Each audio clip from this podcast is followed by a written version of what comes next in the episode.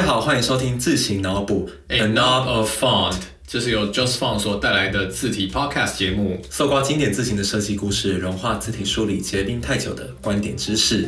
哇，不知不觉到第三集了，我觉得好快哦。呃，事情顺利的推行了，有些人在敲碗啊，不过我们就是一周一周来，好不好？大家不要急，好内容需要时间，而且录这个蛮花脑力的，还蛮花喉咙的，就是其实它是一个体力活，所以大家要注意到这点。尤其最近啊，不知道大家知不知道，我们是 ATCC 的提案企业。呃，好，ATCC 就是呢，全国商业学生全国大专院校商业竞赛，可能有些人知道，至少我在我读大学的时候，这个比赛几乎是我的商学院的同学们都一定要。参加的一个比赛，就有点像是他们那个领域的新一代了。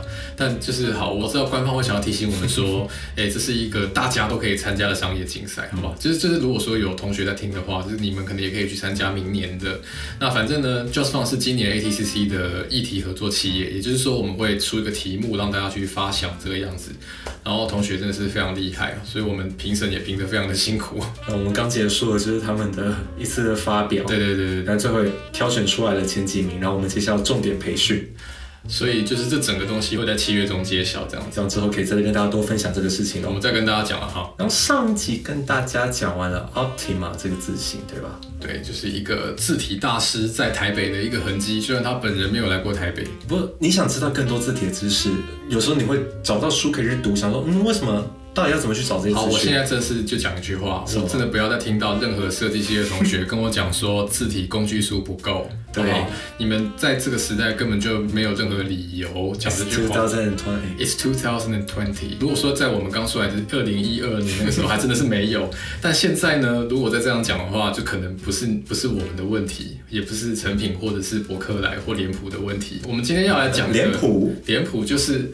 啊，脸谱就是应该讲说这一切的始作俑者啊，除了小林章以外，有一个出版社愿意这样子去承担哦。所以我想承担其实是没有错的，对，因为其实出了之后不晓得有没有人要理啊，所以他们当时很勇敢的出第一本《自行之不思议》，然后后来《自行散步》，然后再后来还有我们今天的主角就是自制系列，自制系列就是用念的很难念，但 但用看的很好看这样子。等一下，这句话没有道理。对，就是自制到底是一个什么样的读物啊？它是一本 MOOC，好，就是这这就是我最搞不懂的东西。MOOC 是什么意思？MOOC 我觉得这个词的构法很像 brunch 一样，是种 breakfast，breakfast 加 lunch。所以 MOOC 呢，其实字面上的意思是 magazine 加 book，所以我常常一直在想，为什么它会叫 magazine？对，哎，字字它是一本前无古人，我觉得应该也几乎可以笃定是后无来者的一个字体主题 MOOC。对我为什么会这样讲呢？是因为这本书是由呃设计师叶中仪他所引进台湾的。这个东西是原本日文版的，是日本 Graphic 社这个出版社他出的。那目前日本版的自制已经停刊，二零一八年就已经出最后一本了。它总共出了十三集。那我们也我们也确定，呃，台湾版就是台湾版自制就是这一期是最后一期。哦，这期是第六期。第六期，对，最后一期。要收要快哦。对，就是也不晓得后后续有没有办法很顺利的买到，所以建议就是想要补充自己工具书的同学，动作要快。对，好，那这个东西，我个人对它的一个看法是，它是一个，我我以前当教育替代役的时候，我们会去整理图书馆，图书馆有一区的书叫做桥梁书，桥梁书桥梁书是它字面上的意思，就是它可能是让三四年级或者是二下的小朋友去读的，因为可能一二年级读的是绘本，然后高年级读的是文字书。那桥梁书就是介在绘本跟文字书中间，它的文字量比绘本还要多哦。哦，这个叫桥梁书。原来如此。那我觉得自制就是你各位设计系同学在字体这个领域的桥梁书。用这比喻很好玩。对，它是一个桥梁书。怎么讲呢？就是它里面固然是有一些轻松有趣的内容，但我觉得它更多的是像是日本设计师、日本业界的第一手观点。嗯。那甚至是有自行设计师在里面跟你讲说字形要怎么做，哪个地方要怎么调。因为前面已经出了字形散步跟字形。不思议，算是比较基本的推广级的内容。设计师也总不能一直看推广级的内容吧？大家总是要知道这些东西要怎么做的，就更深的那些东西。对，所以才会有自制这本书的存在的必要。可是自制它也不完全是那么深的内容。它最吸引我的一点是，它里面有很多专访啊、专栏，那些其实它读起来都很轻松。例如说，他常会去访问一些店面啊，甚至是一些独立的自行设计师他们的一些看法，然后还有会邀请一些去不同国家游历的人回来写的稿，带我们窥探那个国家的字体风景。我觉得这个应该是最吸引一般读者的。其实就是因为它是 MOOC 嘛。有 magazine 加 book 两方的优势都有了。哦，那什么优势？两方分别是什么？就是 magazine 的多元加书的丰富。我这听起来是一个很好的卖点。对，但可能也有它的另外一个 drawback，就是它有它就是有 magazine 的零散跟书的农场。但我们希望它没有这些东西，好吧？就是大家都读起来很享受，然后也得到专业的观点。你不能保证说你读完这一些自制的六期之后，你就可以马上变会做事。那有这种事情，那那大家都不用。那那我们自行公司可以关一关。对啊，真的，那大都可以做字。可是你一定会觉得说做字体是很不容易的，或甚至是觉得这一切蛮有趣的。所以它会吸引到很多初学的学生，想要投入这一块。好了，可能不会，但是你至少会想摸摸看自己拉一两个字。至至少我们认识的很多同学，或我们面试过的很多同学，他们都有提到他们怎么样增进字体相关的知识，那就是靠自知。我记得自知那时候出版第一期的时候，我好像是大二吧，然后那时候就会我我看到 BBC 现在用可怕的眼神来看我，你们可能看不到，不过对，跟你们讲一下。总之那个时候因为就是很积极营的想要去吸收各种这种平面设计的知识嘛，然后我看到自制，然后。当然就会想去买啊，可一翻开就觉得我的天呐，它里面所讲的那些东西我从来没有思考过，什么汉字的标准字啊，欧文字母的那些所谓的 kerning 的字句调整啊，这些没有在经过那些文章的洗礼之下，你一般不可能会想得到的，所以。你要说它是这样子从基础到有一点点进阶之间的桥梁，我真的觉得完全不为过。哎呦，就像是你去巴西玩啊，就是你在海岸线就觉得啊风光明媚啊，海滩好好看啊，就是你往内陆走，这里面有很多可怕的东西啊，是这样子，就是这样子，是这样子的意思。哦，所以这就是是它是一个亚马逊的，就是巴巴西的那个旅游的翻版。大家不要被吓到啦，就是雨林里面也是有很多宝物的，对吧？对啊，有这是红毛猩猩，这是可爱的生物之类的。是能量宝物？其实你在里面也写了不少东西，对吧？呃，对对对，是我本人是有贡献一些文章啊，主要是那个 Type Event Report，就是它有一个专门的活动月报这样子。对啊，我好像有赶上最后一本的这个风潮，最后一本就是我去 A 台拍演讲，是那个呃，国际文字设计协会的二零一九年年会在东京。我个人是讲者，就讲者还自己写文章这样子，对啊，自产自销，对，自产自销，很常很擅长做自产自销的事情。而且其实这本杂志真的算是蛮难经营的，因为你想想看嘛，你要那么多期，然后文字设计其实不算是一个非常大的领域，里面很多内容都是蛮根本性的相同的，所以你一定会不可避免有那么一些些重复。对啊，大家看自制的时候有可能会发现啊，不过就是当做是一个资讯补充啊哈。而且小铃铛，对，又出现小铃铛，我们小铃铛，小铃铛在这本书出现 N 百遍，在这个 podcast 也出现 N 百遍。对，他真的是影影响日本、台湾跟中国非常重要的一个人物。毕竟你想想看嘛，你要用东方人的角度来讲西方的知识，我觉得他自己也是个桥梁的。他是个桥梁，而且其实自制它里面有，我们先刚刚讲过嘛，自制它现在已经有六期了。它每一期呢都会有一个特别的主题，举例来说，像是第六期，也就是最近的那个，它就会是讲说活字这个在现在已经几乎是消亡的技术，在日本啊、韩国、台湾，甚至是泰国。怎么样去保存？我觉得这个是一个一般人或者说一般的平面设计师不太会去思考的这种文化面的东西。你在读一般的文章，特别是那种技术性文章的时候，你不会去接触这一块。但是有时候一些文化的根基反而是帮助你去设计怎么样去理解这个脉络，就是你会缺少的。我觉得是这样。呃，除了第六集以外，它其实前面出的五集也有很多深入的内容。那有很多都是我觉得设计系同学可以直接拿来当工具书的。好比说第五期讲了文字排版再入门。就是从怎么选字体啊，怎么样排版开始讲。那第四期的时候讲到手写字的魅力，这我觉得是蛮自制台湾版一个很棒的一点，就是说不只有原把原本日本东西照搬过来，它其实有非常多丰富的本地化内容，然后还有去邀稿啊，甚至是去采访都有。我觉得第四期探访手写字，detail 到去采访李三咖啡，这让我蛮惊讶的。李三咖啡是在台北的一间咖啡店，那他们的特色就是它有很丰富的手写的板书。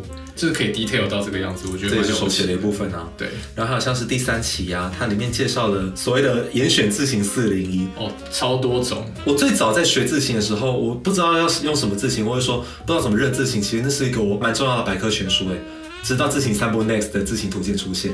总之来说，它同时兼容了日版的内容跟一些中文的字体，所以说你可以同时看到那些排版业界常用的，也可以看到在台湾比较流行的。换个角度讲，在台湾的内容好像又比较丰富一点点。对，因为同时顾及到了就是日本跟台湾、中国、台湾、香港这一块，日本可能本来没有触及到的。然后像是第二期是介绍，主要是介绍 logo type 以及一些周边的知识。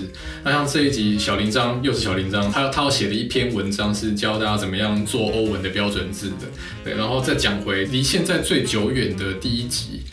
第一集其实就有讲到很多汉字字形还有欧文字形的这些设计的话，其实第一集的主题就是来造自己的字。对，一一般的书，目前这种主题的书，台湾书市上应该还不算是有，更何况是那个年代的。好，那我们从第六集去深入讲解吧。我们挑了几篇，还蛮想跟大家分享的，我们觉得还蛮有趣的。对啊，我们因为因为自制这个计划横跨四年，我们就从最近的大家可以就是立刻找到的来跟大家讲。刚讲到说第六期它的主题是活版印刷。对，活版印刷和签字，那它其实去讲了一个台湾已经消失的铸字厂的故事。我们一般现在讲到签活字，其实大家第一个想到的应该是日新铸字行。其实会想到日新的人，已经很厉害，算是你内行了。对，日新铸字厂在中山站太原路那边。不过，其实在它更之前呢，有一个已经目前已经停业了，没有在经营了。可是它是一个在台湾很重要的注资行，我觉得至少北部吧，这一家呢，它可能也是北部很多注资行的字种来源啊。它的名字叫做中南注资行。它是已经消失了，不过其实它从日本时代啊，一直走过战后这样子慢慢过来，你终究还是不敌新科技，我觉得算非常蛮让人惋惜的事情的。嗯，像是台湾千楷体，这这个名字听起来还蛮陌生的。是那个陈秀梅女士他们的团队所寻找，然后尝试想要复刻的旧的楷体，它其实跟日新铸字行的那个楷体算是系出同源，都是丰行的。丰行的楷体，从厦门过来的丰行。嗯，那台湾铅楷体在陈秀梅女士他们的团队的包装下面，就是一个台湾这个世代的共同记忆啊。然后，甚至呢，在一九六五到一九六八年间，他们还花了一百万的新台币做什么？哦，他们那个时候一百万真的很多钱，他们拿就是可能已经快要坏掉的铜模送去日本，把它重新刻过一遍，把它修复。这样花了一百万新台币，所以其实他们那个时候是生意很做得很好，规模很大的一间铸字行。可可能会有人想说，这真的值得吗？一百万去刻一个铜模，铜模什么？可铜模是签字之模，因为必须要那个模具才能去铸字嘛。对，你是一个模，然后会可以做出很多个签字这样子。对对对。所以如果一个模啊去破损了、坏掉了，你做出来签字那个品质也会影响。所以说他们当初就是痛下决心要花这个钱，其实很有价值。到后面的好几十年，你可以找到品质最好的签字都在中南行。可是现在很多是散落了，没办法了，就是因为毕竟这个科技演进，大家目前也不是以签字当做最主要的资讯来源的那种。所以没办法，中间经过了一段比较混乱的时期，像其实日新可以坚持到现在，而且还换了下一代的新的新的小老板，这个已经传承这么多代，已经很不容易了。中南行的就比较可惜一点，就是它中间有很多模具，到后来是卖掉了，甚至是卖去废铁。我听对，卖去废铁回收。你就想那些有点可惜，模具卖去废铁，当初花那么多钱，对啊，而且那是很重要的文化资产。对啊，有有时候文化资产保存就在这一念间。第六期其实除了这个之外，他还送了一个东西。他送了两个日新的签字，一个是字，一个是纸，然后是用第五号比较小的这种小楷内文用的。对，大家如果想要懂字，然后又想要收藏这个的话，一定要去买。而且这期的照片拍的真的是很好，很好看，是叶中仪自己本人拍的。对，果然就是他本业就是摄影的，真的很厉害。然后接下来，所以我们就顺着讲，从最最近的讲到最早的。那第五本的主题，甚至就是大家要重新学过的这个文字排印再入门。然后他这篇呢是有蛮多作者合著的，然后里面就有很多。不同的人的观点，然后所合成的资料，前面的那个跨页，大家可以去评估一下自己的那个病情到底有没有 什么病情字体控量表。就比方什么，看到有人用盗版字体会生气啊，然后看到书本上字体用的不对不想买啊这一类表。这超级 nerd，很 nerd，但是的确有人就会乐于把自己就是 nerd，看自己符合哪几项。啊，除了 nerd 之外啊，其实他那篇有一个开篇的漫画。叫做因为自行被电的新人哦，只要这个故事真的是神话故事，我觉得这个在台湾，这在台湾真的会发生吗？我难说啊，我觉得很多很多新的团队可能就会哦，有可能就是对字体比较重视的大家有可能会，反正他的故事梗概就是可能是一个出版社，然后是一个美编团队，然后有个新人就是用了一个从网络上不晓得哪边抓过来的字体，然后就被前辈电了。这个前辈就说：“哎，你用了这个字型，应该是你自己抓下来的，不是我们 Mac 内建的吧？你知不知道这样用会有法律的问题啊？”然后，然后新人就很懊恼，然后懊恼到就是他在家里就是很消沉的时候，前辈传的简讯来跟他说没有关系，你以后只要多注意就好了，甚至还会有这种桥段发生。你下次到底是什么奇怪日本漫画？这真的是很日漫诶，真的太好笑了啊！啊，重点是那集的内容呢，其实他有讲到一个是东亚文字跟欧文的天然差异，这个其实大家一看就知道是显而易见，但是你就自行设计的角度来说，这个差异其实是在它的 layout。大家不一定会发现这一点啦，嗯，但有一个基本的不一样，就是中文叫方块字是有原因的，完成一个中文字都是在一个框框内的想象为主，你要去以这个框框为单位布局。但是呢，欧文字母 A B C D E，它每个字母有不一样的天然宽度，比如说 A 的宽度跟 L 还有 I 的宽度就不一样，所以欧文不是用一个填满框框的方式去设计，它比较流动一点，欧文是比较流动的，然后在一条基线上面的。所以其实以前做欧文的设计师碰到中文的问题的时候，他就会问中文的设计师说：“你们中文有基线吗？”然后中文的设计师就会：“嗯，其实也不是没有，但是我们通常不是靠基线。”然后他在这张里面呢，还有介绍说为什么一套文字看起来是古典的或现代的。因为我还记得以前呢，我常常会经过市政府看到“统一时代百货”这几个字，我有一种它跟我们现在看到的原体有那么一点点不一样，看起来比较复古。但我一直直到学了这些比较深的知识之后，才知道为什么，是因为它可能本身的写法比较复古，本身的框架比较复古。这一篇里面所提到的呢，其实是东亚文字跟毛笔的渊源。他提到说，书法感越强呢，其实它就会显得越传统。什么叫书法感？怎么样去解释？其实直观来讲，就是你小时候啊，如果你小学有学书法课啊，所谓的书法感，就是你临摹的那些字帖的那种布局方式。我们都说中宫紧收，所有的笔画都有一种向内聚练的一种趋势。其实你手写的时候，其实自然就会变成这样。对，其实 A K A 就是大家所学习到的那种写中文字的方式，就叫做书法传统。我觉得这个东西其实回归到书法传统，就是呃严格来讲的书法传统应该是要写出来。所以你如果要去看最古典的文字美学的时候，你应该就是要去看书法能够写出来的那种样子。然后这种应用在一些现代的印刷字体啊，例如说像一套竹子黑体，它就是跟现代黑体最不一样的是，你看它的“东”这个汉字，它的撇和捺，尤其那个撇，一般来说黑体它可能你会以为它就像是一条撇出去，然后它看起来像一条弯曲的东西，可是你在这种比较复古一点的黑体，你会看到像是毛笔那样子去顿笔啊，然后去有那种粗细变化的痕迹，它一样是黑体哦，可是带有这种书法特征，就会给你这种比较复古的感觉。而且你会视觉上有一种它比较不开阔，然后更小，但是它字的轮廓也更明显的感觉。对，哦，这个是一个基本的差异。会不会过了一百年，其实根本就没有字体这种东西，全部都是骨架？没有，我觉得还不错啊。这过了一百年，就大家心电感应，那我们就不就就就是可以少很多沟通的那个。但至少这件事情可能还蛮不可能现在就发生了哈。所以现在字体还是很重要。对。然后还有提到说像是啊，Pro 跟 Standard 的不同啊，然后还有教你怎么样去辨识字体啊，和最重要的就是他还提到说字体的版权是什么样的授权，这些文章我觉得都是在这个部分还蛮重要的。我觉得好像很多人会疑惑说，比如说他使用小种名体，那小种名体后面那个什么 Pro 啊，什么 STD，那到底是什么意思？有一种各种奇怪的冠名。对这个字质都有讲啊，其实这个 Pro 跟 Standard 就是它收录字数的差异。对，Pro 就是收很多字，那 Standard 就是收就是刚好的那个 Standard 的那个水准的字这样子。那算是第五本的内容了。然后第四本的内容里面，我觉得最有兴趣的是，因为它那本刚好主题叫做手写字的魅力，里面就花了很大一个段落在讲说手写文字，特别是招牌。为什么招牌跟手写文字有关？我觉得这个大家可能会有点点难想象哎。我觉得这一期好玩的地方就是，它是很多台湾、香港，或甚至是你跑到日本，都可以在街上看到的东西。嗯，它跟我们的生活是最相关的。招牌文字其实传统上都是手写的，然后每个看起来不一样，都是每个招牌师傅去雕琢出来。因为以前它毕竟没有这么大图输出的技术，也不会把信息明体放到那么大那种。不好意思，他没机会，他没这个机会把信息明体放到那么大，所以以前都是请招牌店的师傅帮你刻字画，帮你手工做一些东西。所以其实换个方向想，以前的招牌蛮专业的，像是那种你看到现在很多手绘电影看板，比如说严正发师傅，但现在已经就越来越少出现，电脑按个键就出来了，对吧？比较速成啦。所以它里面要介绍，我觉得我们想挑两个出来讲。第一个是香港的案例，叫做所谓的李汉感慨，李就是嗯姓氏的那个李，汉是汉字的汉。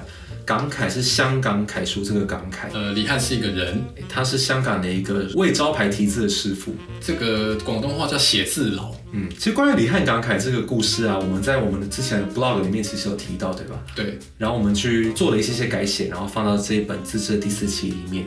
他们里面就提到说，因为香港的招牌也是一年一年在汰换嘛，怎么样去保存这些字呢？我觉得这个是不管是台湾或香港，甚至是日本，都是一个很重要的问题。然后它里面就有提到说，他们一些写字的一些 paper 啊，然后现在它是一个什么样的复刻？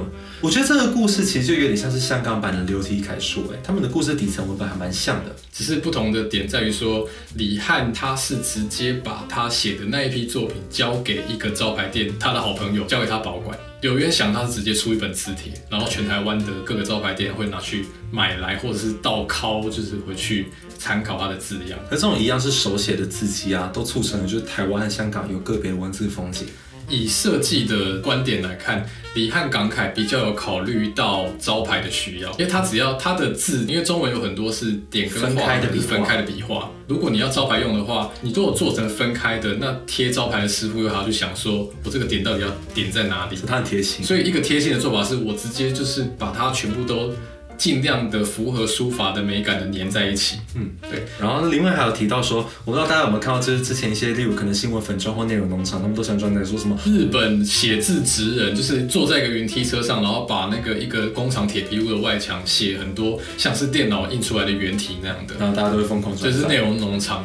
那内容农场的两位师傅，就是我们现在讲的这两位师傅，上林修跟板仓显志，他们有出现在自制的第四期，嗯，那也有出现在。那个小林章的《街道文字》这本书里面，而且我们有有跟他们交流过，两位大阪人，但是很好笑，就是很好爽。等一下，这什么刻板印象？对，那个刻板人是大阪人等于好笑这样子。然后接下来我们要回到第三集，第三集里面其实讲到一个叫做严选字形四零一，就我们刚前面有提到，太多了，就是麻烦大家自己去看四百零一种字形有哪些，一个一个去看，是我们无法在这个节目里面一个一个讲到，而且讲的你也不知道长什么。其实我们可以啊，我们可以把那些全部都念出来，然后半小时就这样过了，我们就会变成一个那个，哎，这算是 ASM 节目吗？就是舒眠节目。少女体，要开体。等下，好，暂停，暂停，这太可怕，可怕，很可怕。然后重点是它里面还有提到一个很厉害的字形哦，它里面有一章叫做介绍 Open Type 功能。OpenType 是一个字形的技术，那它可以实现一些外形科技的东西。第三期里面，它这篇文章当中介绍了一个字形叫做 FF Chartwell，它是一个利用 OpenType 的连字功能来创造图表的一种字形。也就是说，我觉得正常人不会想到要这样用。你正常就画个图表，资料 key key 就有了。正常人画图表应该是去 Excel 或 Word 里面用它什么 Smart Art，然后输入一些数值就喷出一个图表。但 FF Chartwell 是一个字形，就是你可以，比如说你打三十加五加九十九加一百。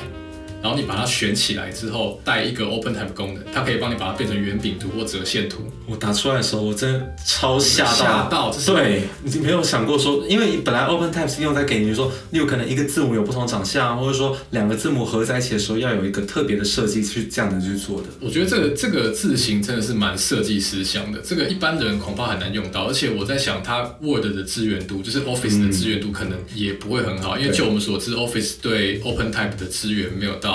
这么高级。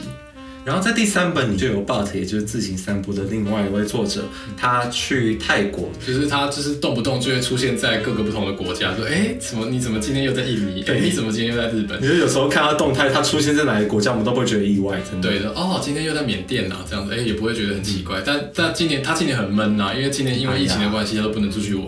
对，他在这一集里面呢，就去了泰国玩，然后他在泰国里面去看了一些当地的招牌啊、路标啊、包装的字体，就发现很有趣。我不知道大家对于泰文字有没有什么样的理解？但大家可能觉得哦，看起来歪歪扭扭的啊，然后好像都看不懂啊，还会有一些奇怪的符表符号。对，泰文字是一种非常复杂的符号。我还记得我之前就是修泰文泰文，然后我上了半学期，就因为它的文字太难，所以放弃了。所以你是中途弃修还是？对，OK。我到现在只学会了我很帅泰文，红楼金金 club。好，大家去注意一下。这不是重点。这个泰文其实很多字母长相很像的，你一般人看不出来。但其实就是这个优势，让泰文字母在遇到不同字形的设计的时候，就可以变形成很多样子。它可以今天有一天变得长得像 Helvetica 的泰文啊，有一天变得长得像哥德铁泰文，甚至有时候变得长得像日文字、韩文字都不足为奇。我觉得这真的是。你有复杂的文字系统，你在做这种变形设计的时候，如果你懂这个语言的话，你就会很知道说，哦，原来他想写是这个意思，大开眼界这样子。然后接下来是第二期，第二期里面有一个讲的非常重要的，哦，又是谁？又是小又是小写的，可是它里面写的其实就是欧文标准字的设计要领。讲说是标准字的设计要领呢，其实大概就是说字母讲的设计，它其实都是同一个原理。例如说，它就讲到说大写排版的字间调整，因为你看到说不同的字母之间呢，它是有一些空隙，对不对？我们在看中文的角度，一定会是思考说，哦，它们的空隙大概都是一样的。因为我们是一个方块思维的一种文字的写法。对，可是如果你今天在面对字母的话，你看 A 是一个正三角形，V 是一个倒三角形，如果你把这两个字母排在一起呢，它中间那个空格。是不是就会过大？如果你用方块的思维去看方块中间的三角形跟方块中间的倒三角形，那你把它排在一起，就会发现这两个东西的空格有够大。我们在做这种欧文排版的时候，一个很重要的是，你必须是把文字的字腔，也就是它内部的空间，以及它们之间的空间，你要把它视为一个整体的一行里面的负空间来去一起看。你不只是要讲求说文字本身要去平衡，你还要看说它们负空间之间要怎么样去，不会看起来太浪啊，不会看起来说哪边太紧。这个其实就是欧文排版对于东方人来说一个很难的点，因为我们并没有这样子的经验。没错，所以大家可以去看小林章的这一篇，他可以就是几乎是已经带你 step by step 去调的。嗯，我觉得这很难想象，但是你看完之后，我会觉得你对这块会蛮豁然开朗的。没错，OK，然后最后回到第一集呢，第一集刚刚我们讲过是讲一些比较基本的知识，里面讲到一个最基本的十二字口诀，其实应该说核心是八字，叫做永东国仇爱玉林荫。这几个字是鸟海修他在这篇文章里面有写出来，而且不只是永东国仇爱玉林荫，他还有选了今天的金，呃，礼拜三的三，力道的力，还有袋子的袋，就是大家在设计东亚汉字的时候，通常会第一批设计出来的字，为什么？因为它每一个字呢，其实都代表着不同的意义。例如说“国”，它就可以定义说你遇到这种方形文字，你最大的面积到多少。“东”啊，“东”这个字不是有左右一撇、右边一捺吗？然后你就可以知道说这个文字最多可以舒展到哪里。还例如说一些比较极端的案例，例如报仇的仇，对，报仇的仇基本上是汉字里面算是数笔最多的字。应该说你可以想到最好懂的代表字里面，它有非常多的直笔。对，那老鹰的鹰就是你可以想得到的代表字里面有很多的横笔。的范例，所以它可以用这两个字来标定，说我最细的笔画可以细到什么程度。所以我觉得这算是种框架，就是你把所有字体的最极端值都列出来。简单来说，就是你字体设计之前，你先开一个规格出来，你就大概知道说范围在哪里。好比说笔画的粗细啊，然后字最多可以舒张到什么程度啊，然后还有框框要有多满啊。没错，我讲到这就扯远了。我们回头，其实我们带大家去挑了几篇从字词一到六里面的选文，其实莫非就是希望大家能去翻个一两本。我我是不确定今天如果理法厅有这本杂志，我会不会去翻啊？就是如果有这本杂志的话，就是各位就是没有接触过字体的听众，其实也是可以去看一下它里面一些比较轻松有趣的故事。结果连李法师自己也在看。李法师说：“哎，我跟你讲，这个新姓名体可以用。”对，我就觉得台湾变了这样子。我觉得我们今天这一集其实主要是跟可能会听的设计系，尤其是平面设计系同学讲。就是这就是你所需要的比较完整的，也不能说完整，因为它毕竟还是一个相对零散 magazine 风格的一个一个东西。但就是说，如果要就日本业界的第一手这种设计师的分享来当工具书参考的话，你应该要把自制一到六都把它翻过一遍。对。OK，那以上就是本集的自行脑补。那请大家再帮我们到你所听 Podcast 的那个 App 里面帮我们按赞、留言，或者是给我们五星吹捧一下，在就是这个温暖的 Podcast 圈当中，可以渐渐的来提升我们对文字的认识。即便大家用眼睛看不到，但大家可以用耳朵来感受字体的故事。好，那我们下一集会有什么内容呢？哎，听说有来宾。哦，我们好像要第一次邀人家上节目，是什么来宾呢？这个人最近应该会很红。好，这个大家敬请期待。我们先卖个关子，我们下一集自行脑补再见，拜拜拜拜。